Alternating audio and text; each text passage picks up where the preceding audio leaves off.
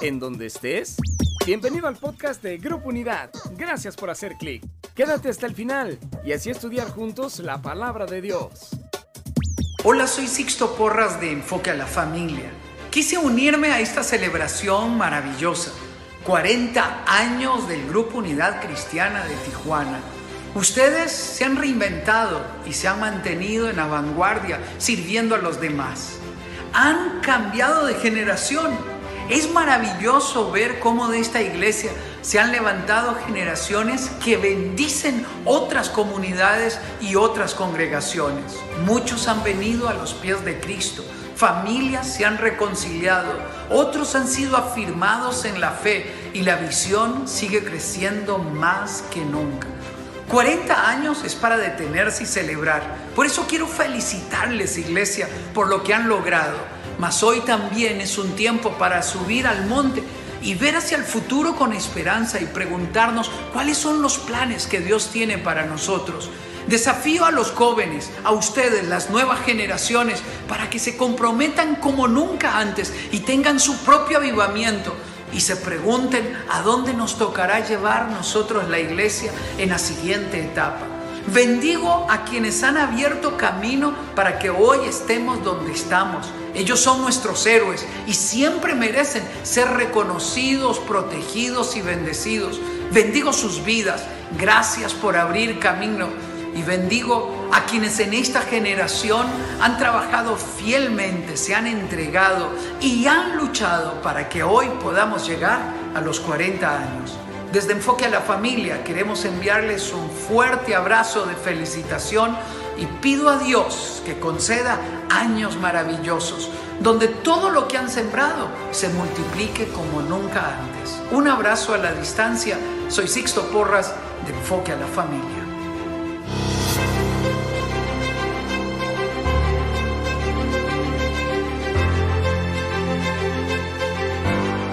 Y en verdad estoy agradecido de poder estar aquí compartiendo con ustedes un saludo hasta su casa, donde nos estés viendo, nos estés escuchando. En verdad estamos contentos, te amamos. Dios tiene un mensaje para ti. Dios ha estado hablando a mi vida este mensaje desde el cierre del año. De hecho, lo compartía eh, parte, algo de esto, compartía con los varones en la última reunión que tuvimos de honor en, en online. Eh, del año y también lo compartí el, último miércoles del año con la iglesia aquí el miércoles en la tarde. Y es algo que Dios ha estado insistiendo. Vive en mí. O sea, vive en mí. Jesús dice, vive en mí, permanezcan en mí.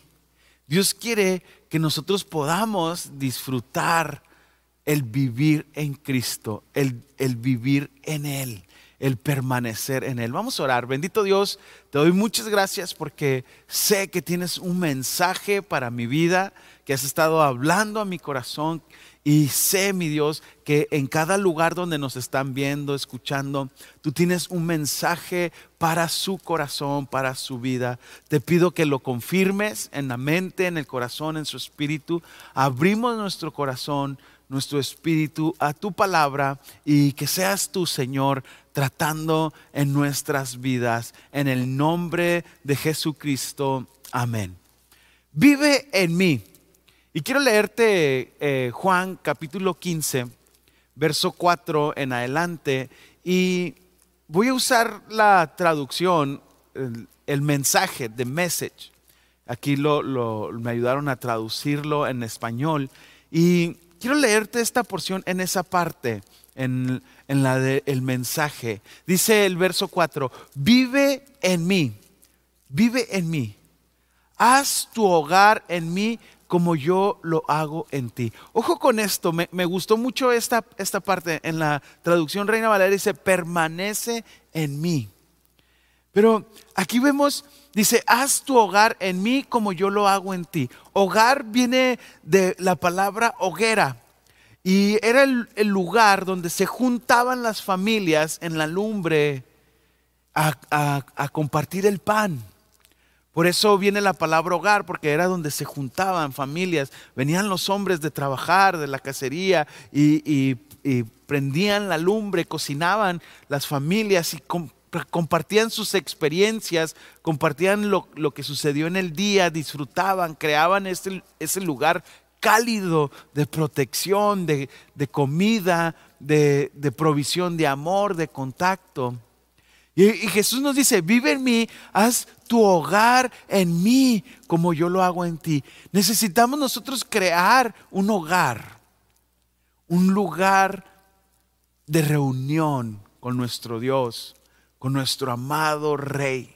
Dice, de la misma manera, manera, que un pámpano no puede producir uvas por sí mismo, sino solo al estar unido a la vid, tú no puedes dar fruto al menos que estés unido a mí. Yo soy la vid, ustedes son las ramas. Cuando te unes a mí y yo a ti, la relación íntima y orgánica la cosecha seguramente será abundante. Fíjense qué interesante, me gusta esta traducción porque dice una relación íntima y orgánica. Ahorita que está de moda lo orgánico. A mí me encanta eh, disfrutar el tiempo en los, en los espacios así abiertos. Me encanta el rancho, la verdad yo sería feliz viviendo en un rancho no más que mi esposa y mi niña son más citadinas, ¿no? Entonces por eso vivo, no vivo en un rancho. Pero lo interesante es de que la otra vez estábamos ahí y y mataron un pollo de los que crecieron ahí. Qué rico pollo sin hormonas, sin, sin eh, hacer eh, cosas para que crezca más. Natural, el pollo anda suelto ahí, orgánico. Sabe diferente, no hay contaminación. Jesús dice, tiene una relación íntima y orgánica y asegura una cosecha abundante en nuestra vida. Pero también nos advierte, separado no puedes producir nada. Cualquiera que se separa de mí es madera muerta, recogida y arrojada a la hoguera. Pero si se siente como en casa conmigo y mis palabras se sienten como en casa en usted, qué hermoso eh, eh, está hablándonos aquí Dios. ¿Cuántos de ustedes han utilizado ese dicho? Ah, me sentí como en casa. Eh, por ejemplo, te preguntaron, oye, ¿y cómo te fue en, tu nuevo trabajo? ¿O cómo te fue en la entrevista? ¿O cómo te fue en tu, en tu, en tu sesión en Zoom en la universidad ahora que retomaron? Me sentí como en casa. O sea, usamos este término para hablar de que estoy a gusto, que estoy relajado, que es parte de, como si fuera muy familiar. El Señor nos está diciendo que si te sientes como en casa conmigo y mis palabras se sienten, o sea, ¿es normal actuar como Cristo actúa en tu vida? Es, es, parte de tu nueva naturaleza divina el disfrutar el carácter de Cristo. Entonces, el carácter de Cristo es normal en ti, la palabra de Cristo eh, vive en ti de una manera normal. ¿Es natural reaccionar conforme a la palabra en tu vida o no? Jesús está diciéndonos, ¿Te sientes como en casa con mi mensaje, con mi palabra, con mi manera de vivir, con el reto, el mandato que yo te doy? ¿Te sientes como en casa?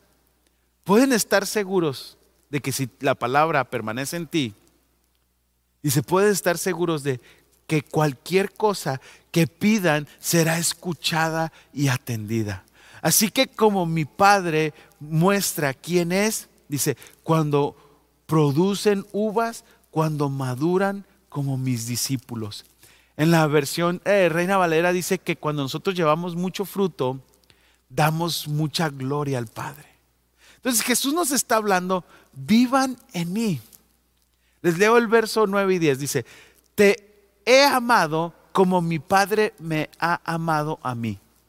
Siéntete como en casa en mi amor. O sea, disfruta. Cuando yo llego a la casa, muchas veces me saco las botas y ay, cómo disfruto el sentarme, el, recostarme un poco en el sillón.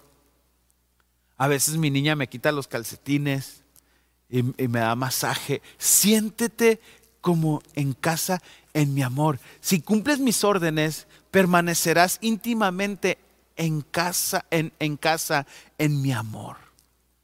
Eso es lo que he hecho, dice Jesús guardé los mandamientos de mi Padre y me sentí como en casa en su amor. En, la Reina Valera dice, permanezcan en mi amor. Y esto es clave. sentirnos en ese hogar de amor. ¿Por qué es clave? Porque miren, justo cuando compartí esto el miércoles 30 de diciembre, cuando compartía esto, algo muy semejante a lo que estoy compartiendo hoy con la iglesia, ese día yo llegué a casa con una tosecita, así molesta. Y yo, yo pensé, porque me salí de casa eh, en la moto, estaba haciendo mucho frío, compartí aquí, estuvimos orando, cantando, pensé que me cansé de la garganta. Al día siguiente este, estuvimos en la celebración de Año Nuevo, esto, ahí con la familia, y el primero continuó esa tos y en la noche mi esposa me, y mi niña me sobaron los pies, son, son un amor mi esposa y mi niña, imagínense sobarme los pies a mí, pero bueno, me sobaron los pies y me pusieron a oler Vic, pero pues no olió a nada. Inmediatamente, en la mañana siguiente, eh, pues me di cuenta pues, que no había olfato para nada. Hablo al doctor, me hacen pruebas, salgo positivo de COVID y comienzo un tratamiento. Justo cuando estoy hablando de permanecer en el amor, justo cuando estoy hablando de vivir en Cristo, y a veces pensamos que porque nos pasen cosas como enfermedad, como, como el trabajo, cosas difíciles, pensamos que Dios no nos ama. Incluso ha habido gente que dice, es que Dios, pienso que Dios no me ama, miren todo lo que estoy enfrentando, perdón. Miren todo lo que estoy viviendo, miren cuántas cosas están pasando. Pero ojo familia, porque la Biblia nos habla de esto. De hecho, el apóstol Pablo dice que eh, me separará del amor de Dios. Angustia, persecución, enfermedad, hambre, desnudez. Nada de esto me puede separar del gran amor de Dios. O sea, si estoy enfermo, no es que Dios no me ame. Si, salí positivo de COVID, no es que Dios no me ame. Desgraciadamente mucha gente está muriendo por esto, pero no es porque Dios no le ame. Ahora, Jesús nos advierte de esto. En Mateo capítulo 24, 6 y 8, y es por eso que yo les digo que desde el, desde el cierre del año Dios ha estado insistiendo. Ayer que el pastor me decía, ¿puedes compartir algo? Estuve orando y dije, Señor, tú has estado hablando esto a mi vida desde, desde el cierre del año. Lo volveré a compartir con la congregación ahora en domingo, porque creo que debemos de entender los tiempos que estamos viviendo. Mateo 24, 6 al 8 dice, oirás de guerras y rumores de guerras. Mirad que no os turbéis porque es necesario que todo esto acontezca, pero aún no es el fin. Y muchos, muchos han, han, dicho, y en algún momento yo lo dije, no, pues sí, estamos esperando la venida de Cristo desde que se murió, desde que se lo levantaron en las nubes. Y miren ya 2021 años, pensamos, pues oh, todos decían lo mismo, ya vienen, siempre ha habido rumores de guerra. Pero familia, Dios, Dios y, de hecho el apóstol Pedro lo dice de esta manera. Ayer platicaba con mi amigo el pastor Federico, uno de mis mentores, y, hablábamos de este pasaje del apóstol Pedro donde dice, Dios no, o sea, muchos piensan que las promesas están retardadas, como piensan algunos, dice, pero Dios está haciendo esto con la finalidad de que todos procedan al arrepentimiento. Entonces es un tiempo bíblico Jesús nos habló de esto, verso 7, porque se levantará nación contra nación, reino contra reino, habrá pestes y hambres y terremotos en diferentes lugares, y esto será principio de dolor. O sea, no te puedo decir, todo el mundo va a estar bien ya. No, no puedo decirlo porque estaría en contra de lo que Jesús está diciendo. Esto es principio de cosas que vienen todavía peores, pero vamos a pasar esto en Cristo. Vamos a pasarlo en Jesús. Ojo con lo que Jesús nos está diciendo aquí en el verso 10. Muchos se apartarán de mí. Se traicionarán unos a otros y se darán. desaparecerán muchos falsos profetas y engañarán a mucha gente. Abundará el pecado por todas partes y el amor de muchos se enfriará. Por eso Jesús nos decía ahorita que leíamos, eh, eh, permanezcan en mi amor. Que el, el amor, que mi amor sea un hogar para usted que podamos nosotros disfrutar el calor del hogar, la hoguera donde podamos compartir íntimamente y ese amor nos va a fortalecer. Vamos a pasar cosas muy difíciles, vamos a enfrentar circunstancias muy difíciles, muy penosas, muy tristes, pero vamos a atravesarlo, vamos a ir más allá, vamos a atravesar tormentas porque Jesús está con nosotros. Mira esta palabra de Jesús, Juan 16:33. Les he dicho todo lo anterior para que en mí tengan paz. Aquí en el mundo tendrán muchas pruebas y tristezas, pero anímense porque yo he vencido al mundo. Familia, yo quiero animarte, la Biblia dice, anímense. Yo quiero animarte. Jesús ha vencido al mundo. Estamos tan aferrados a este mundo terrenal a este cuerpo, a esta, a esta forma de vivir, a, la gente, que se nos olvida que somos seres eternos, que no se puede comparar el peregrinaje en la tierra con la eternidad. Esto es como un abrir y cerrar de ojos. Y Jesús nos está diciendo, anímense, anímense. Vienen cosas difíciles, vienen tristezas, vienen angustias, pero anímense porque yo he vencido al mundo. Y también nosotros somos más que vencedores por medio de aquel que nos llamó, aquel que nos amó. Ahora, ¿cómo vivir en Jesús? Yo quiero así rápido, ¿cómo vivir en Jesús? Reconoce tu necesidad por Cristo. Primer punto. O sea, humíllate. Humildad tiene que ver con verdad, con decir, no puedo, no puedo solo. Ahorita lo leíamos, yo soy la vid, vosotros los pámpanos, ningún pámpano lleva fruto por sí mismo. O sea, amados, para que Jesús intervenga es necesario estar dispuesto a obedecer, a humillarme, a decir, Señor, ya no lo quiero hacer a mi manera, reconozco que te necesito. Quiero conocer tu voluntad que sé que es buena, agradable y perfecta. Y esto llevará a que Dios haga la obra en mí. Entonces, ¿te has puesto en este momento a reconocer tu necesidad por Jesús? ¿Tu necesidad por Dios? ¿O has sido autosuficiente? ¿O te has valido en tu propia opinión? Amados, platicaba con uno de mis amigos. Le mando un saludo a Jorge, al Twinkie. También, él, él me pegó el COVID, pero bueno, eso es otra historia. Pero él, estaba pasando por un momento muy difícil de salud la semana pasada. Y en, lo que, en la temperatura, si esto que se desconectaba, no se desconectaba en cuestión de, de su mente por tanta calentura que estaba viviendo, su esposa le dice que lo que él siempre decía, Señor, aquí estoy. Señor, aquí estoy. Lo único que necesito es a ti. Estoy listo, te necesito. Cuando tú reconoces tu necesidad por Cristo, entonces comienza el trato de Dios en tu vida, porque mientras nosotros no reconozcamos, Dios no hace la obra en nuestra vida. Y esto nos va a llevar al segundo punto, tener una vida donde te arrepientes, donde cambia tu manera de pensar respecto a Jesús en la fe.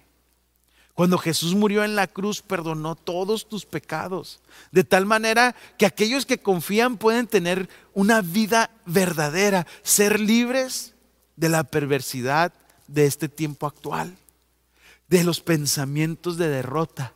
Porque ahora estoy arrepentido, ahora reconozco la obra redentora en Jesús en mi vida, ahora tengo vida eterna. Ahora soy libre. Incluso el amor de Dios es más fuerte que la muerte. Jesús venció a la muerte. Por eso nosotros podemos hoy estar seguros de que Dios puede protegernos de esta pandemia, de que si nos enfermamos Dios puede sanarnos y de que si nos morimos es ganancia, porque ahora voy a estar eternamente con Dios. Para las tres cosas Dios tiene solución. Dios es más fuerte que la muerte. Y la vida eterna es un regalo gratuito costó el precio de esa cruz cargada por Jesús, donde fue clavado, donde derramó su sangre, donde hubo un escarnio sobre él, una burla, un tormento. La Biblia dice que lo tuvimos por azotado de Dios. ese significado de azotado es todos mis sufrimientos, toda mi enfermedad, toda mi angustia, el castigo de nuestra paz fue sobre él, para que yo tuviera paz en estos momentos de dificultad, de angustia, de enfermedad, de la circunstancia que estamos viviendo ese castigo lo, subió, lo, sufrió Cristo en esa cruz. Ahora usted y yo podemos arrepentirnos de nuestra manera de vivir y reconocer lo que Jesús hizo y tener paz. Tener paz. Y librarnos del pecado. Amados, esto es importante en nuestra vida. El siguiente punto es orar. Y miren, esto es importantísimo, igual que el arrepentimiento, igual que reconocer nuestra necesidad por Dios, el orar, porque toda la obra de Dios en nuestra vida comienza orando. Jesús en la tierra oró, nos enseñó a hacerlo. Ahora, si Jesús, Jesús el rey de reyes, tenía la necesidad de orar, ¿cuánto más necesita orar usted y yo? ¿Cuánto más necesitamos orar usted y yo? Y orar es la gran oportunidad de estar siempre a la escucha, conocer a Dios, platicarle mis metas y poner mis metas bajo su voluntad. Así que, amados, quiero animarte a que ores. Y miren, voy a pedirle si, si puedes cerrar esa ventana que se abrió en mi computadora, por favor. Se, abrió ahí una ventanita y me tapó mis notas. Pero fíjense lo que dice el Salmo 55, 22. Hablando de la oración. Escucha, yo no sé, a lo mejor tú ahorita estás escuchándome este, este momento y te sientes angustiado, te sientes cargado. Ah, yo he estado viendo muchas malas noticias, mucha gente está muriendo, mucha gente está siendo infectada, mucha gente está padeciendo cosas eh, dolorosas. escucha lo que la Biblia dice en el Salmo 55, 22. Entrégale tus cargas al Señor y Él cuidará de ti. No permitirá que los justos tropiecen y caigan. Amados, en la oración, cuando tú entregas tus cargas, el Señor te sustenta con sus manos. Orar es contarle a Dios cómo te sientes. Dios, tengo angustia, Dios. Dios, tengo este pensamiento. Es, esa es la razón por la cual nosotros nos entregamos en oración. Y, es, y sabiendo que Él nos escucha y nos sustenta. Ahora, cuando nosotros oramos, Él nos escucha y también permanecemos a la escucha. Pero si tú quieres escuchar la voz de Dios, el siguiente punto es importante para vivir en Cristo. Lee la Biblia. El Salmo 119 dice, ¿con qué limpiará el joven su camino? Con guardar su palabra. Es muy importante para un tiempo cada día leer la Biblia escucharla, eh, ponerla audible, mantener nosotros fija nuestra mente en Él y poder meter la Biblia como una inyección en nuestra vida que empiece a cambiar nuestra forma de vivir, de pensar. La Biblia es la palabra de Dios. Ella declara la historia redentora de Dios en el mundo. Y mire, ¿Por qué leer la Biblia? Porque muchos dicen, no, es que no le entiendo, no es... Mire, cuando usted lee la Biblia, usted, en la medida que conozcas tu lugar, o sea, tu lugar dentro de la historia de Dios, sabrás la importancia de tu vida y la, y la dirección a que debes de ir, la dirección que seguirá. O sea, entre más tú veas tu vida en la Biblia, por ejemplo, cuando la Biblia habla de pecadores, yo me veo ahí. Me veo como pecador. Cuando leo la ley, veo todas mis transgresiones. Veo mis desobediencias. Veo mis malos pensamientos. Cuando leo el sermón del monte, veo mis malos pensamientos. Mis deseos de venganza. Me identifico. Pero cuando leo también que Jesús perdona mis pecados, que Jesús fue enviado no para condenar al mundo, sino para que todo el mundo fuera salvo por él. Yo veo mi vida en la Biblia y en la medida que conozcas tu lugar dentro de la historia de Dios, sabrás la importancia de tu vida y la dirección que seguirá. Pero si tú no la lees, tú no tienes dirección. Tú no tienes un norte. Al leer la Biblia, abre tus oídos para escuchar a Dios. Juan capítulo 17, 17 dice, santifícalos en tu verdad. Tu palabra es la verdad. Entre nosotros más leemos, más Dios se santifica en nosotros, nos santifica, nos limpia, nos lava. Y por último, familia, vivir en Cristo, permanecer en Cristo. El último punto para vivir en Cristo. Ya vimos, ya vimos cuatro puntos. El primero era reconoce tu necesidad por Dios. Arrepiéntete y cambia tu manera de pensar respecto a la fe de Jesús. O sea, entiende la obra redentora de Jesús en ti. Ora, lee la Biblia. Y por último, y yo creo que es clave para cualquier circunstancia en nuestra vida, da las gracias y regocíjate. Una actitud de gozo es medicina para el cuerpo. Platicaba con mi médico que gracias doctor, el doctor Jiménez eh, estuvo en una atención impresionante para mi vida. La verdad es un hombre que ha bendecido mi vida desde niño y, este tiempo que estuve enfrentando el COVID eh, estuvo ahí en su juramento eh, como médico y aparte en el amor como hermano en Cristo. Eh, gracias, Doc, por sus atenciones, le, agradezco mucho. Pero él me decía, cuando platicábamos, hablábamos del estado de ánimo con respecto a la salud eh, física. Y me decía, es que Horacio, es clave el estado de ánimo. No te desanimes, no tengas temor, Recuerda lo que la palabra de Dios dice, Dios está contigo, Él no te desampara. Y, estábamos platicando de esto.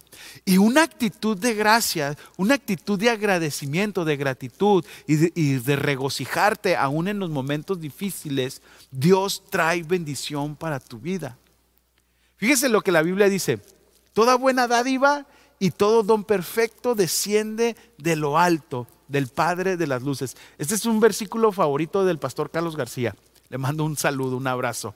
Pero él siempre lo repite.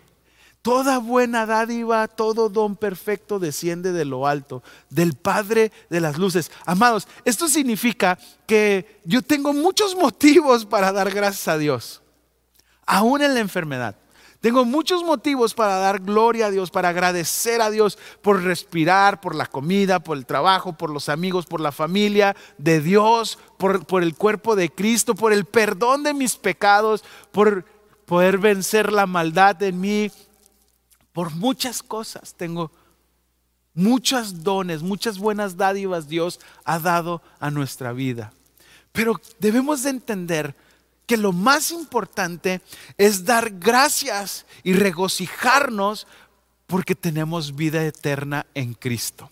Porque el mismo poder que levantó a Jesús de la muerte lo resucitará juntamente con, con Él. Los vivificará nuestros cuerpos mortales, dice el Señor. Es el motivo más grande. Tal vez la salud menguó. A lo mejor ahorita en estos momentos dices, no, la salud menguó, la economía menguó, la paz mundial está siendo afectada. Muchas circunstancias difíciles estamos viviendo, pero la vida eterna nadie nos la puede quitar, porque el Señor nos llamó a vida eterna. Tenemos un gozo eterno, tenemos un gozo que no tiene que ver con mi salud, con mi economía, con mi situación familiar, tengo un gozo que el Señor me da. Aún en la dificultad, yo puedo permanecer en gozo. Por eso la actitud de gratitud y de regocijarte por esta cosa que no hay mayor esperanza que la vida eterna es imprescindible en nuestra vida. Tómate un momento para meditar en todas estas buenas dádivas, en todos estos dones perfectos que el Señor te ha dado y el don de la vida eterna, el regalo de la vida eterna. Y dale gracias a Dios. Bendito Dios, te damos gracias. Te damos gracias porque hay muchas cosas por qué regocijarnos. Ahora, quiero terminar con estas recomendaciones, no, consejos, no, no soy tan grande para darte un consejo, pero sí algo que he estado analizando en mi corazón. Buscar tener una comunión con aquellos que se esfuerzan por vivir en Cristo, por permanecer en Cristo. O sea, tengamos conversaciones que edifiquen nuestra vida. Ojo con esto, porque muchos, eh, o sea, tú sigue contando chistes, agarra cura, está bien. No, eso no me edifica. Todo disfruta la vida, pero platica también. Busca tener conversaciones que dan esperanza. Y esas conversaciones son las que incluyen el propósito de la palabra de Dios en nuestra vida. Lee la Biblia, lee literatura que puede alimentar tu espíritu y permanecer en Cristo. Sigue siendo humilde, reconociendo cada día nuestra necesidad por Dios. Confía plenamente en Dios y escucha esta advertencia de parte de Dios. No confíes en tu corazón. Jeremías 17:9. Engañoso es el corazón o sea, el núcleo de nuestro ser, más que todas las cosas, y perverso. ¿Quién lo conocerá? O sea, reconoce cuán, cuán malo es el corazón. Necesitamos vivir en humildad. Estamos enfrentando cosas duras, muy difíciles de soportar. Si no nos sentimos en ese hogar de amor en Dios, vamos a caer. Vamos a, irnos a la desesperanza. Con esto termino familia. En una ocasión Jesús en el capítulo 6 de Juan está compartiendo y él dice que es más grande que Abraham. Él dice que antes que Abraham yo soy, yo, yo siempre he sido. Y fue muy duro para muchos de los seguidores y, de ahí en adelante muchos dejaron de seguirlo se, toparon con una encrucijada. Estamos viviendo cosas muy difíciles en la humanidad. En tu familia. Has, perdido gente. Has, has estado enfermo como yo. Estás en una encrucijada. Y miren, cuando todos los otros seguidores se fueron, él apartó a sus doce, versos, verso, capítulo 6, verso 67 de Juan. Entonces Jesús mirando a los doce les preguntó, ¿ustedes también quieren marcharse? O sea, ¿ustedes también quieren irse? Y Pedro dijo, Señor, ¿a quién iremos? Tú tienes palabras de vida eterna. Tú tienes palabras de vida eterna. Yo quiero invitarte en este momento a que tú puedas decidir abandonarte en la desesperanza, en la tristeza, en la preocupación, en la angustia, en la ansiedad que todo esto está causando. O ir al único que tiene palabras de vida eterna. Aquel que estuvo muerto y ahora vive. Aquel que le dio el Señor toda la autoridad aquel en cual su nombre se doblará toda rodilla que está en el cielo, en la tierra y debajo de la tierra. Y toda lengua confesará que Jesucristo es el Señor para gloria de Dios Padre. ¿Qué decides? ¿A quién iremos? ¿A quién iremos, Jesús? Solo tú tienes palabras de vida eterna. Es tiempo, amados, de disfrutar el gozo del Señor. Nehemías 8, capítulo 10 dice, no se desalienten ni entristezcan, porque el gozo del Señor es nuestra fuerza. Amados, quiero orar en este momento. Y a lo mejor tú estás pasando una encrucijada. Estás a punto de entrar en la desesperanza. Estás, estás cansado físicamente por esta enfermedad o por el estrés que causa la ansiedad ha llegado a tu vida. Yo quiero invitarte a que tú hoy reconozcas tu necesidad por Cristo. Te arrepientas y ores conmigo. Reconozcas lo que la palabra dice, clama a mí y te responderé.